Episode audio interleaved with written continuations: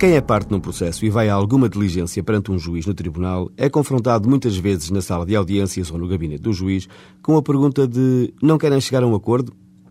Não se trata de um capricho do juiz, mas sim de uma obrigação legal de procurar a conciliação das partes.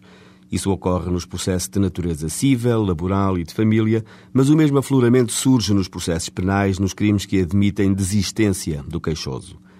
Em causa está a ideia de que mais vale um mau acordo que uma boa demanda, como se ensina na universidade.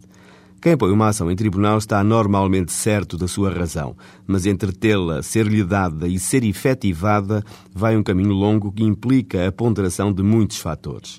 Entre eles, o tempo que o processo demora em tribunal e custos que isso traz consigo, o risco inerente à produção de prova, a prova numa audiência é como uma melancia que só se sabe se é boa depois de aberta, a incerteza, muitas vezes, do entendimento que possa ser assumido quanto à interpretação da lei, porque o direito não é uma ciência certa. Por outro lado, o objetivo da intervenção de um tribunal é resolver um litígio, pôr fim a um conflito, mas mais importante do que isso é pacificar os intervenientes para pacificar a sociedade. Mas muitas vezes não é possível esse acordo. Não é possível encontrar acordos satisfatórios para ambas as partes. Mas aquele momento em que, frente a frente e perante um juiz, as partes e os seus advogados discutem a possibilidade de obtenção de um entendimento, é um momento tão importante como o da produção dos depoimentos e das decisões, sentenças e acórdãos. É o momento em que tudo fica colocado nas mãos de autores e réus. É um momento de responsabilização.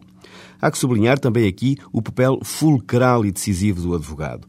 Como alguém já disse, a missão dos advogados consiste essencialmente em conciliar os interesses privados das partes com o interesse público de se proferirem decisões judiciais equitativas e justas.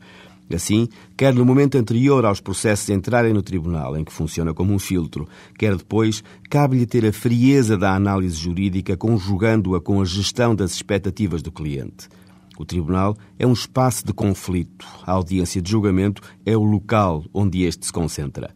Quando uma conciliação resulta, todos cumpriram o seu papel bem. Quando não resulta, o Estado intervém através do Tribunal, que, em nome da comunidade, evita que prevaleça o direito do mais forte sobre o direito do que tem mais razão. E, no ato de julgar, põe fim à incerteza e, nas palavras do filósofo Paul Ricoeur, separa as partes e faz reconhecer a cada um a parte que o outro ocupa na mesma sociedade em virtude do que o ganhador e o perdedor do processo seriam reputados ter cada qual a justa parte no esquema de cooperação que é a sociedade.